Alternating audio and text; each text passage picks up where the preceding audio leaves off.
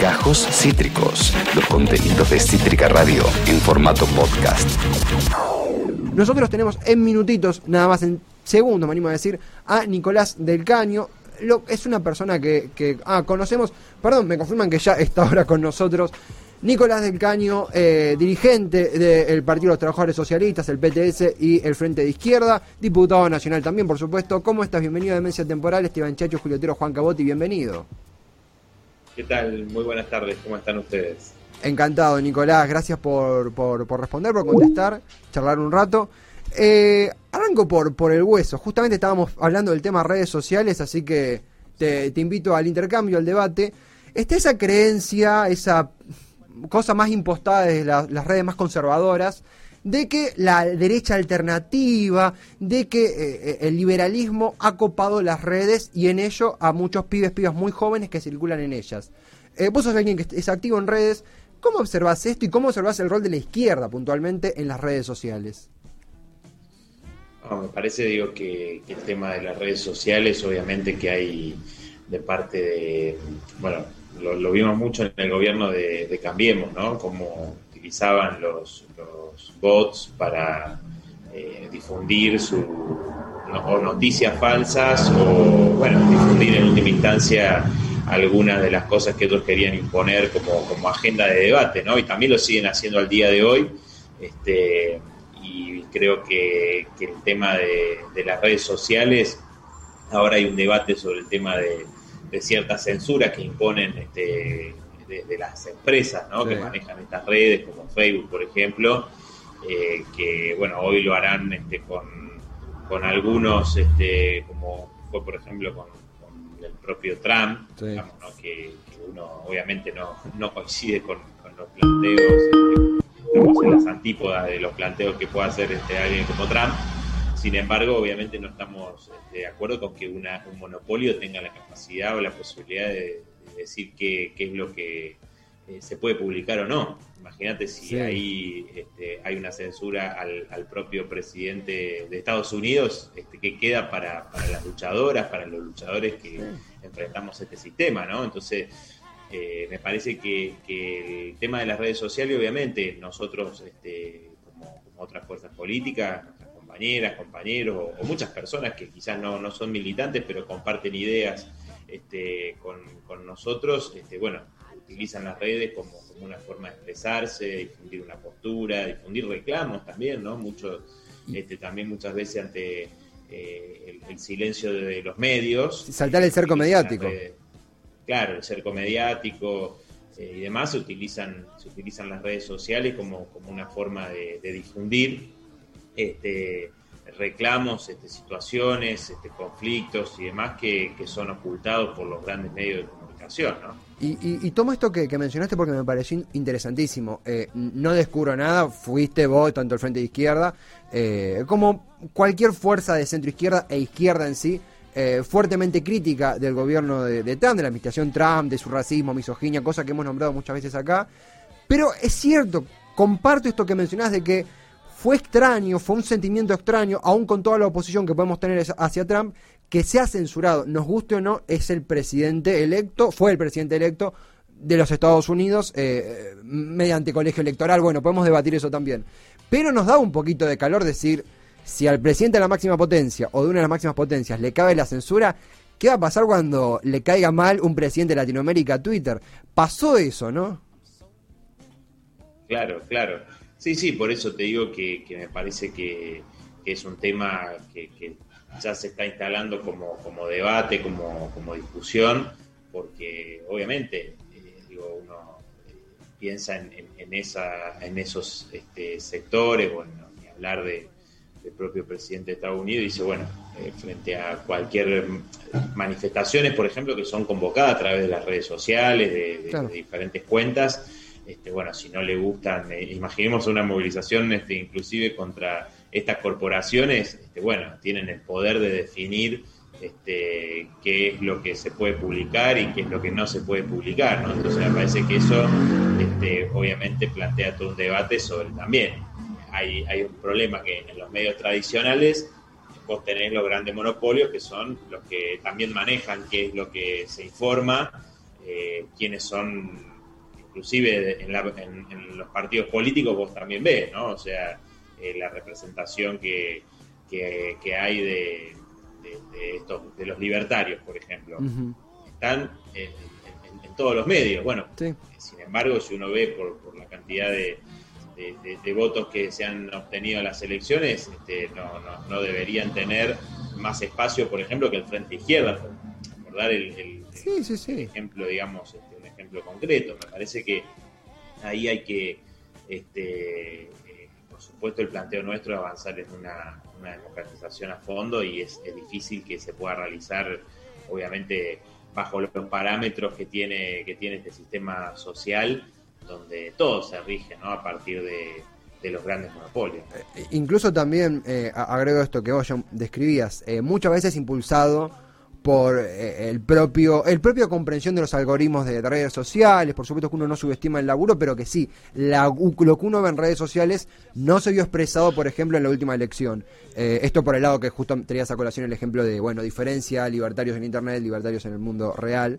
yendo por, por, por este camino, también se ha convertido, se busca eh, tornar casi mala palabra, hay un hostigamiento, dicho de forma más correcta, con el término socialista, con el término eh, eh, comunista también, pero me centro más en socialista que identifica, creo, aún más a, tu plataforma. Pero no solo en Twitter, y ahí sí la preocupación es un poquito mayor, sino de la propia boca, por ejemplo, de Trump o por ejemplo de el presidente del país vecino, Bolsonaro. sos dirigente del Partido de los Trabajadores Socialistas ¿Por qué? ¿Por qué sucede esto? ¿Vos qué lectura haces? Bueno, a mí me parece que ahí se podría plantear como, en diferentes planos. Por un lado, se utiliza eh, una igualación del socialismo a lo que es, por ejemplo, eh, el régimen de Maduro en Venezuela, ¿no? y, se endilga a un sistema socialista lo que sucede en, Venezuela, cosa que no es cierto, digo, ¿no? Porque no, no hay socialismo el, socialismo del siglo XXI que se pregonaba desde, Chávez eh, no es este, lo que se lleva adelante, ¿no? Por eso este, siguen pagando la deuda externa, por eso la, nacionalización del petróleo este, no es una medida que se haya llevado adelante eh, en conjunto. Bueno, una, serie de medidas que, hacen este, además a, la democracia de las trabajadoras, de los trabajadores, hay persecución a, eh, no, no solamente a a representantes de, la derecha este, venezolana, sino también a dirigentes sindicales, este, distintos movimientos que, reclaman y hacen planteos de los, desde los sectores populares, ¿no? Entonces, pero después ah, también yo creo que hay un, bueno, Bolsonaro lo utilizó mucho, ¿no? En la campaña electoral a, Venezuela y, igualar el comunismo, el socialismo con, lo que es este eh, el régimen este, de Maduro. Ahora, si vos ves Estados Unidos, una parte importante de la juventud que apoyó a Bernie Sanders en la elección interna del Partido Demócrata, tiene una idea, una idea de socialismo como sistema superior al capitalismo. ¿no? Es decir, no, no encuentra una respuesta en este sistema social que no sea la de la desigualdad, la de las guerras, la de la destrucción ambiental. Eh, entonces, eh, busca o, ve en el, socialismo eh, un, sistema superior. Por supuesto, eh, la idea de socialismo que, puede haber o, la que también se utiliza para desprestigiar el planteo de una sociedad igualitaria donde se desaparezcan las clases sociales, la explotación, este, la opresión, este, y, y no exista, digamos, un, pequeño puñado de grandes monopolios, este, de banqueros, de terratenientes que, sean los que dominen este, el, mundo básicamente y, que se enriquecen, vos ves cada vez más este, los datos sobre la desigualdad y es impresionante, ¿no? Como un puñado de millonarios en el medio de la pandemia, mientras millones caían en la pobreza, en la desocupación y demás, este, se hacían cada vez más ricos. Sí, sí, sí. Digo, pero en Estados Unidos este, eh, la identificación de este sector, más del 50% de las y los jóvenes este, entre 18 y 29 años considera el socialismo un sistema superior al capitalismo. Bueno, creo que Trump ataca un poco este, esa, esa idea este, que, apoya a muchos sectores. Eso, bueno, abre también contradicciones al propio gobierno de Biden que, este, es, todo un tema de, debate porque no solamente vimos el, movimiento eh, contra el racismo, las movilizaciones históricas del año pasado a partir del brutal asesinato de, George, Floyd, sino este, por parte de, la policía, sino también el movimiento sindical que viene este, creciendo en, Estados Unidos, que es muy difícil. Ustedes este, saben que en Estados Unidos para, para poder formar un sindicato tenés que hacer un plebiscito. es, una, es, un sistema que constantemente atenta contra la formación sindical y que además, eh, recuerdo cuando estaba el debate en los años 90 o 2000 sobre el acceso a la salud, y me acuerdo que el término que se empleaba era medicina socializada, pero en términos despectivo, te decían vas a tener medicina socializada. Eh, es muy difícil cuando se, utiliza la ideología como agravio de un sistema que busca, a fin y a cabo, una mayor inclusión de un país con, millones de pobres, no, por regodear, no porque aquí no tengamos, sino porque eh, tratamos de compensarlo con todos los déficits que vamos a tener eh, en salud. Eh, te, te retrotraigo un segundo porque mencionaste esto de las diferencias, te diferenciaste, diferenciaste a, la plataforma de Venezuela, se entiende el punto, pero en el ámbito nacional, por ejemplo, me permito una pregunta quizá un poco en confianza, pero imagino que te da calor en el ámbito nacional cuando aparece un Roy Cortina diciendo somos el Partido Socialista pero apoyamos a la reta. Eh, digamos que ahí hacer diferencias es mucho más fácil, imagino.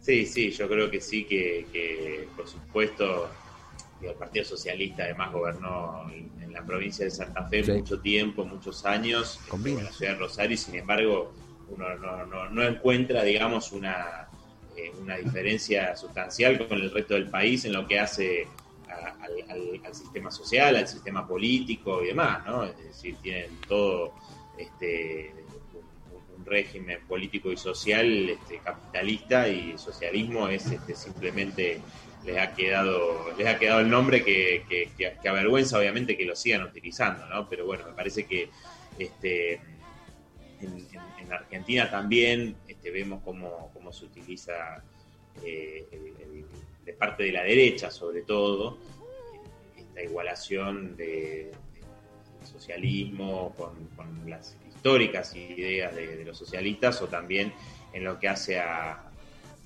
el kirchnerismo, ¿no? O sea, o al peronismo, igualarlo con el comunismo, ¿no? Que dice que mm. Alberto es comunista, ¿no? El, el, propio Alberto Fernández este, se, se, burlaba, ¿no? bueno, nada que ver este, con, una idea comunista, ¿no? Entonces, pero este, creo que utilizan ese, ese fantasma porque realmente si hay una, eh, un sistema social alternativo a, esta, este sistema y, que cada vez este, está demostrando más la irracionalidad que tiene, fíjate el tema de la vacuna.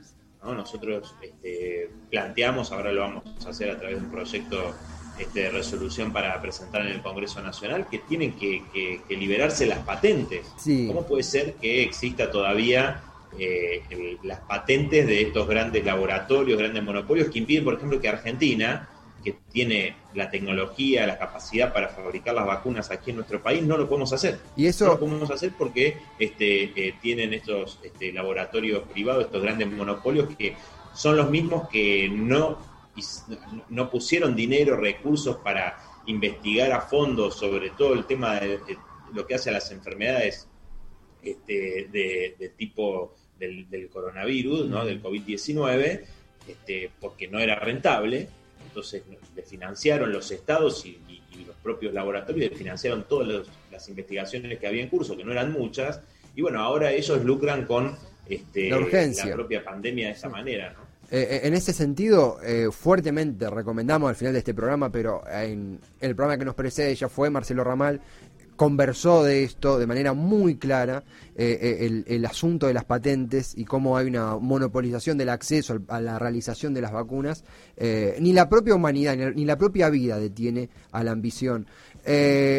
Y me interesa también hablar de esto, de, ambiciones, de proyectos, también esta cosa de uno puede, justo me venía una nota que hiciste con, con, Pablo Agustín, una nota con un youtuber, si no lo conocen, muy piola, que celebramos mucho porque permiten un lado B de, los políticos. Hablaste de la ambición, quiero ir por ese lado, pero antes, antes, eh, mencionaste esto de las generalizaciones, de la simplificación de una ideología, ah, bueno, esto es comunista y de golpe vos sos comunista, Alberto comunista, y es una estupidez pensar así, es una simplificación y es muy peligroso. Pero, pero me permito ingresar en, un tema puntual. Muchos acá tenemos entre 20 y 30, la elección bisagra más significativa de nuestra vida política eh, fue la del 2015 por un sinfín de motivos personales, sociales, políticos, obviamente. Y, hoy, preparando la nota, veía que se, se adosa a tu persona, se adosa una expresión que es son lo mismo que tanto vos como, eh, en referencia a, Daniel Scioli y a Mauricio Macri, tanto vos como Miriam Bregman, como diferentes eh, compañeros tuyos, eh, desmintieron. incluso Miriam Bregman la había tildado de fake news, que nunca se había usado esa frase. ¿Por qué crees que se te adosó y qué te genera? Ya ha pasado cuatro años. ¿qué, te, ¿Qué te genera esa expresión que finalmente no estaba ligada a tu persona? No, me parece que es una forma en la que se utilizó nuestro planteo de aquel momento, una vulgarización del planteo que realizamos eh, en el balotage.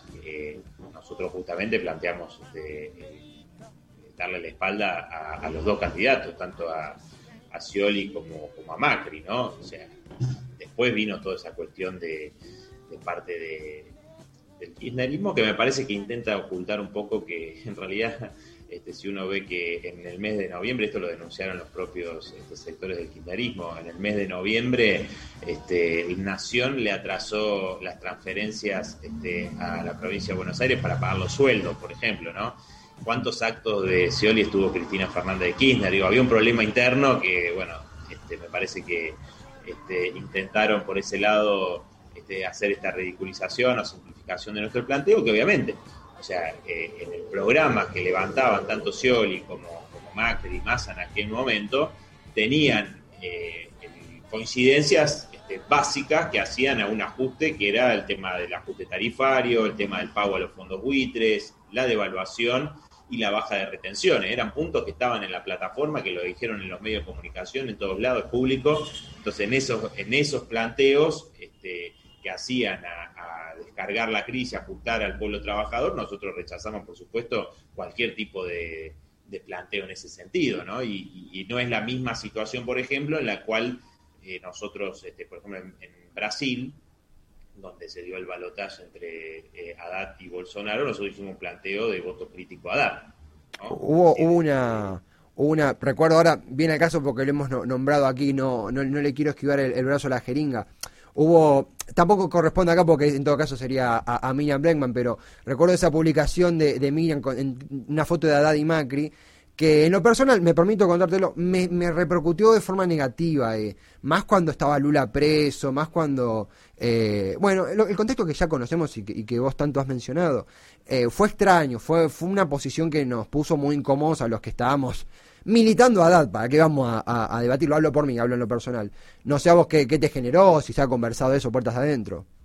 No, la verdad que no, no, no, recuerdo eso. Yo lo que te decía era justamente eh, la comparación con respecto a una situación diferente en lo que hizo el, hacia el balotaje de Argentina en el 2015 y con respecto a, la votación de, Brasil, este, donde queda en el balotaje Haddad y Bolsonaro, y nosotros planteamos, compañeros este, del MRT Brasil, el planteo que hicieron fue el voto crítico a Haddad este, contra, contra Bolsonaro, ¿no? Sabiendo, por supuesto, que, a ver, la responsabilidad, así como podemos decir, y lo dicen varios este, eh, analistas, inclusive marxistas, etcétera, en Estados Unidos, es quién puso a, Trump en la Casa Blanca, el Partido Demócrata.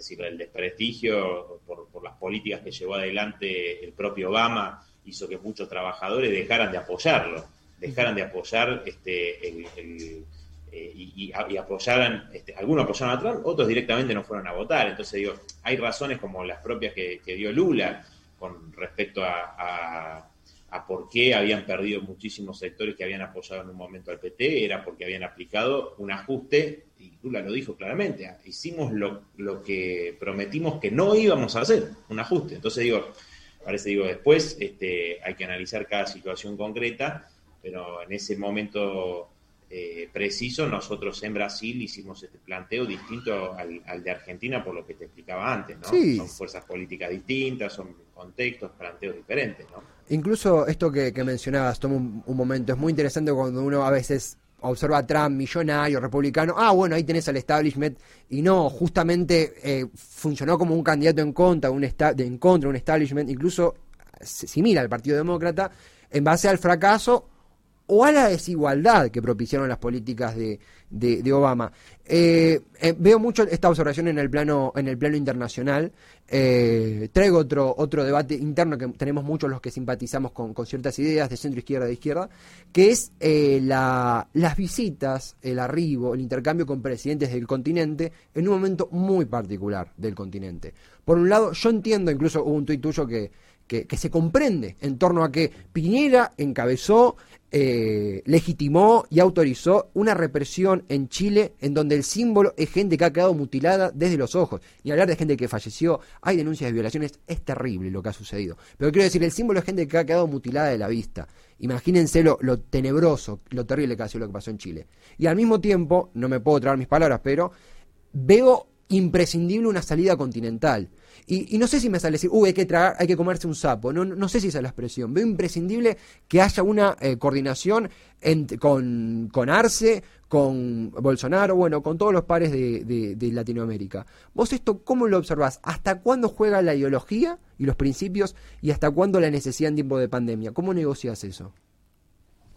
No, a ver, para nosotros obviamente que si, tiene que haber una alianza eh, continental, eh, estamos de acuerdo. El tema es con quién y para qué. Mm. Eh, lo primero que habría que plantear, esto que te decía recién, ¿no? el tema de liberar inmediatamente las patentes, un planteo de toda América Latina junto a, a, la India y otros países que plantearon esto, sería lo primero que habría que hacer.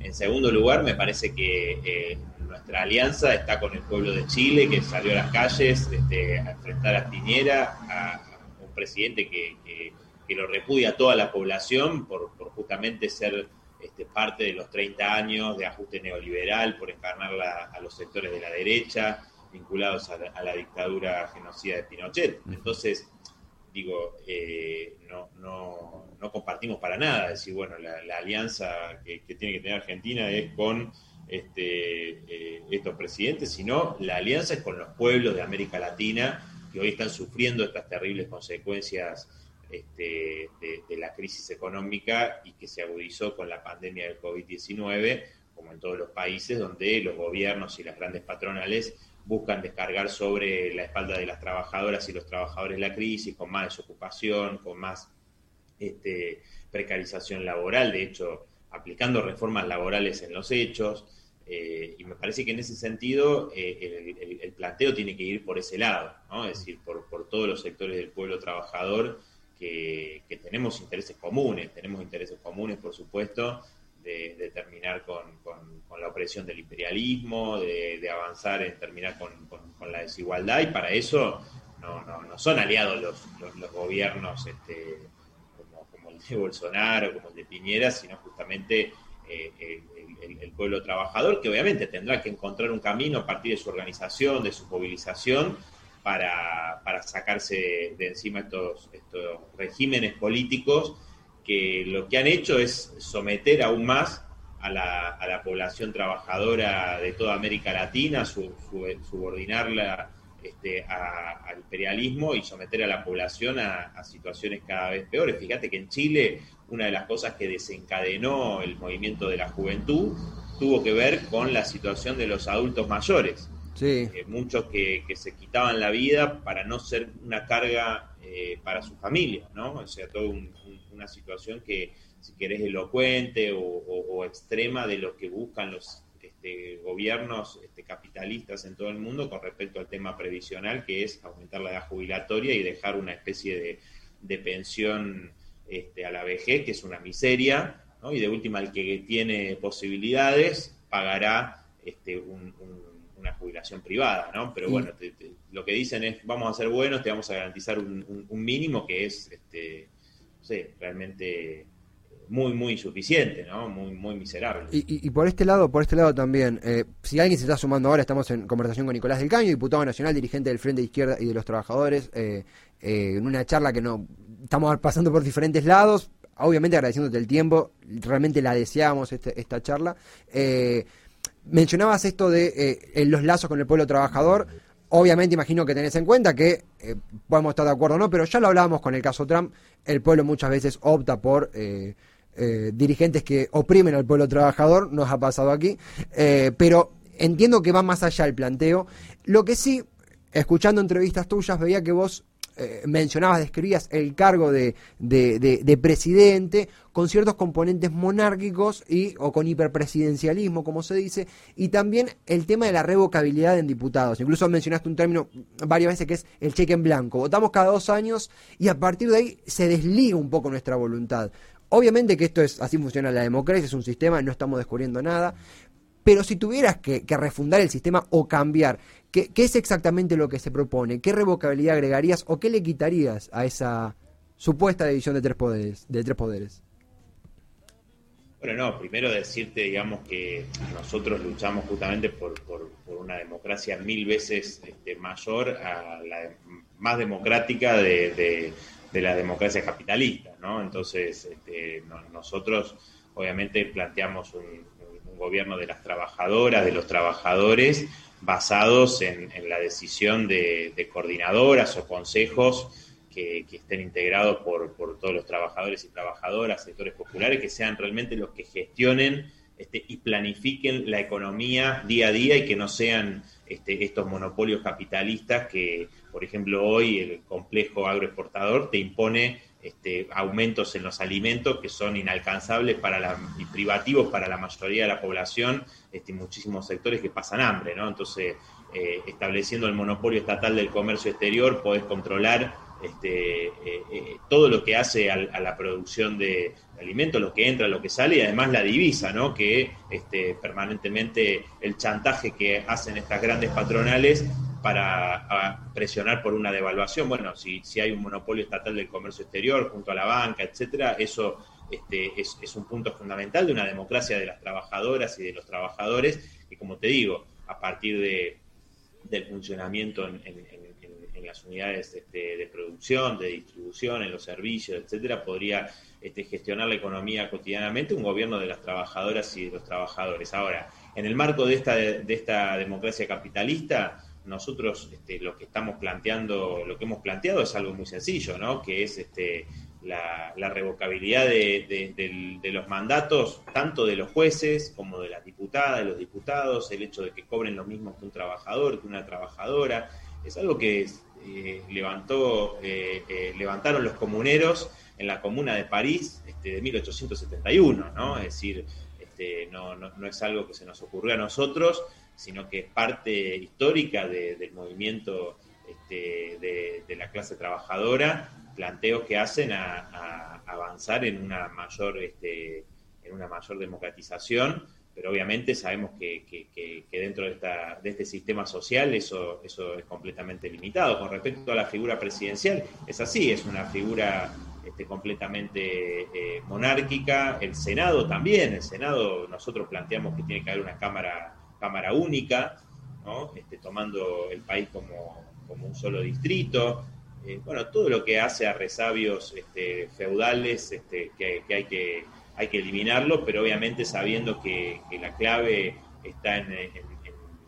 fíjate que, el Senado fue el que, en el 2018 bloqueó la, ley de aborto, por ejemplo, ¿no? Entonces, eso fue un gran, un gran disparador, quiero decir, eh, lo habrás observado en, primera fila, de que muchos, muchas, muchas, a partir de la votación del aborto empezamos a comprender la necesidad de eh, reconocer a todos los integrantes de las cámaras. Me no interrumpo solamente para permitirme eh, torearte un poco, pero también para comprender a fondo y para, para jugar un poco abogado del diablo. Me voy a poner en ese rol que me sale bastante bien, vas a ver. Eh, ponele que yo comprendo esto, adhiero, pero te digo, mira, históricamente Argentina ha demostrado ¿Qué si no te alías con Clarín? ¿Qué si no concedes esto? ¿Qué si no pactas con tal empresariado? En dos meses te tumban, en dos meses te tumban con dos tapas, con, eh, eh, con organizaciones, con complicidad política, te tumban, no hay forma de sobrevivir, tenés que pactar, tenés que transar con alguien sí o sí. Eh, yo, yo digo esto. ante, esa, ante esa inviabilidad que te plantean, ¿qué le respondes? ¿Qué me respondes a mí? Me parece que eso se ha dado en gobiernos que, siempre estuvieron basados en, el, poder de esos, sectores capitalistas, digamos. Por eso si vos te basás en el poder de la clase trabajadora, que son los que, fíjate, por, te doy el ejemplo, la huelga de aceitero, bueno, paralizó todo el complejo agroexportador, o sea, sin los trabajadores, sin las trabajadoras, no son absolutamente nada. Entonces, esa es la capacidad, la fuerza que tiene la clase obrera, obviamente enfrentar a estos sectores este, no es fácil, ¿no? Y, el problema es desde qué ángulo, desde qué estrategia se lo hace, ¿no? Buscando eh, terminar con este sistema social o intentando reformularlo, reformarlo, haciéndolo más humano, como dicen algunos, que se ha demostrado una estrategia totalmente inviable. Ahora, fíjate cómo, cómo, cómo le ha ido al país este, eh, con, gobiernos que plantean esta idea de, bueno, pactamos con este, pactamos con Clarín, pactamos con el otro. Mirá cómo estamos, digo, o sea, evidentemente eso no funciona, digamos, no funciona para las mayorías populares, para ellos sí, claro que funciona. Entonces, el planteo no, no, no pasa por ahí, sino que pasa por desarrollar una fuerza social y política, por supuesto, que, todos se encargan de, tratar de ocultar o demostrar que no, no, tiene, esa fuerza, esa capacidad la clase trabajadora, los sectores populares, de llevar adelante este, un, gobierno propio, por ejemplo, dar vuelta a esta situación en la que está la Argentina, América Latina, etcétera, ¿no? Me parece que es este, permanentemente buscan, intentan minar la fuerza, la confianza eh, de las trabajadoras, de los trabajadores, de los pueblos, este, diciendo no, no se puede, este, hay, que, hay que agachar la cabeza, hay que aceptar esto, mira, bueno, así nos va. Digo, con esa idea no, no, no vamos a lograr nada bueno. Digo, me parece que eh, los que se van a seguir llenando los bolsillos son los mismos de siempre. Y esa es la idea que planteó el Frente de Todo. El Frente de Todo dijo, eh, y, por supuesto, eh, comprendemos a, muchísimas trabajadoras, a muchísimos jóvenes, este, demás que dijeron jubilados y demás, dijeron, bueno, saquémonos de encima este tipo a Macri, mirá cómo no, nos arruinó, este, aplicó un ajuste, etcétera, etcétera, estamos peor que lo que estábamos antes. Y dijeron, bueno, lo que sea, ¿quién, Fernández Fernández puede ganar? Bueno, votamos Fernández Fernández, algunos con más expectativas que otros. Después, este, eh, el planteo cuál era de Alberto Fernández, era hay que pagar la deuda que nos deja Macri, culpa de la deuda es de Macri, pero la vamos a pagar, aunque sea una estafa, aunque fue para pagar la campaña electoral de Macri, como reconocieron los propios funcionarios de, de, Junto por el ¿no? Este, bueno, y sin, em, pagando ese fraude y al mismo tiempo vamos a beneficiar al pueblo trabajador, dijeron. ¿no? Vamos a recuperar la jubilación, el salario. Bueno, eso no, nosotros dijimos, utópico, utópico. Y con pandemia, con pandemia se complica un poco más también, digamos. La pandemia, por supuesto, que planteó una nueva realidad eh, que, sin embargo, eh, digo, al revés, o si, si tenés una situación extraordinaria, deberías haber tomado medidas extraordinarias que el gobierno no estaba dispuesto a tomar. ¿no? Al, revés.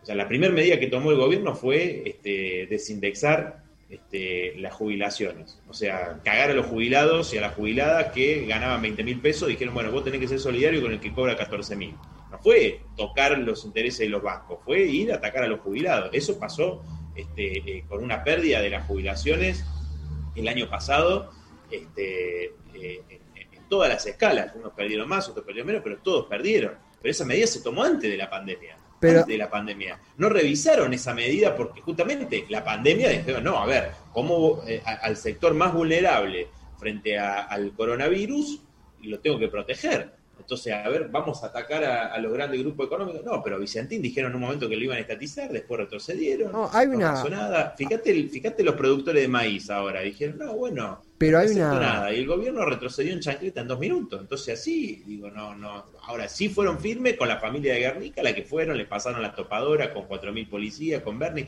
Ahí se vio la firmeza del gobierno.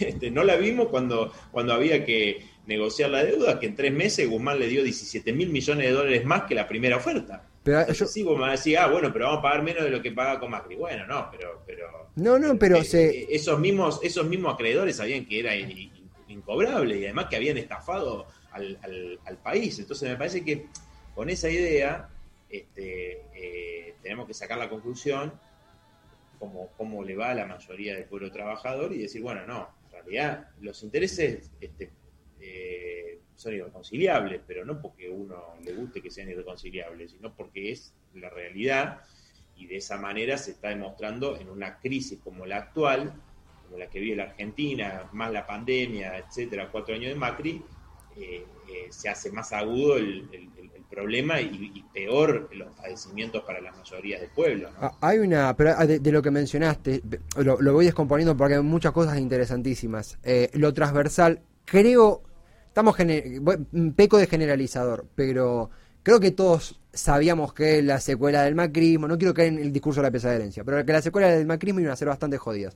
Dicho esto, hay una suerte de elastización hija de la pandemia, seguramente hija de que el mundo como lo conocíamos ha cambiado, una elastización de las expectativas que sí, eh, eh, no solamente le juegan en contra al gobierno, sino que de golpe chocamos de frente con escenarios como Guernica, escenarios como Vicentín, eh, que son descomponedores a veces la falta de esa decisión específica.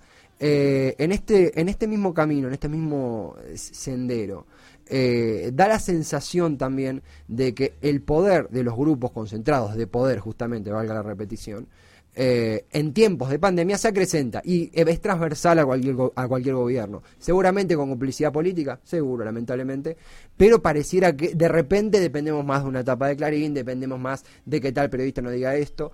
Ahora, ¿qué sucede en, en ese escenario? ¿Qué sucede ante un año electoral, un año legislativo? Porque doy fe que muchas veces una pregunta aparte desde, bueno, el balotaje, bueno, el gobierno de Macri, el gobierno de Alberto. Lo cierto es que la izquierda parte de sus propias propuestas y a veces en las entrevistas, quienes entrevistamos pecamos un poco de terceros actores más allá del entrevistado.